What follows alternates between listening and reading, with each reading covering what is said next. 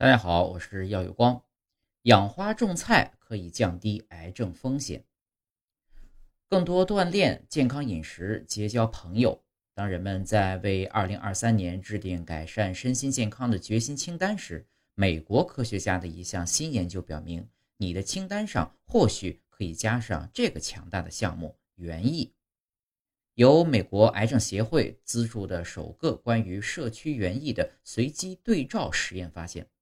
那些参与园艺的人食用了更多纤维，进行了更多体育活动，这都是降低癌症和慢性疾病风险的方法。他们的压力和焦虑水平也显著下降。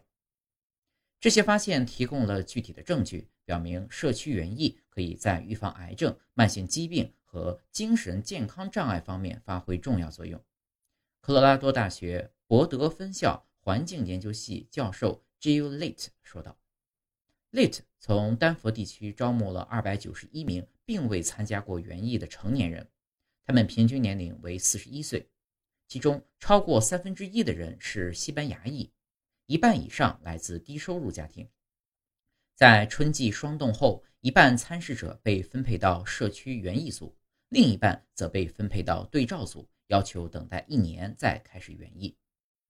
研究者发现。园艺组的人平均每天比对照组多吃一点四克纤维，增加了约百分之七。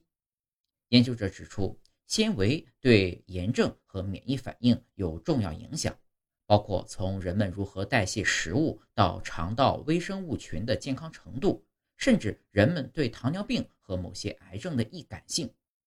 同时，园艺组的身体活动水平每周也增加了约四十二分钟。